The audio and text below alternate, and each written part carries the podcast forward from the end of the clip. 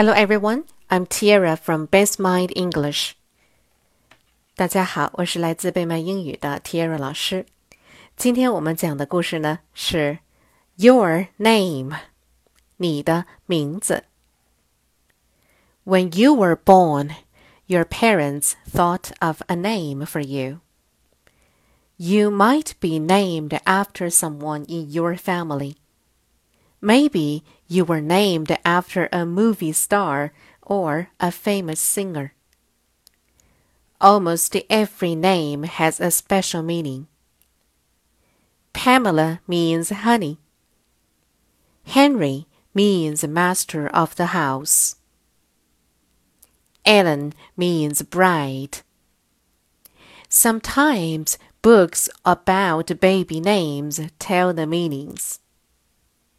Many of the meanings are very surprising and interesting. Word list Named after N A M E D A F T E R named after.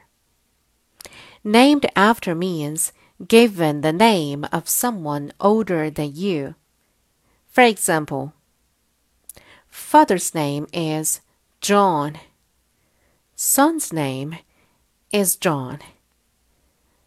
So that means the son is named after the father. Master. M A S T E R. Master. Master means leader or boss. 好了，今天的故事就到这里了。你的名字是什么含义呢？See you next time.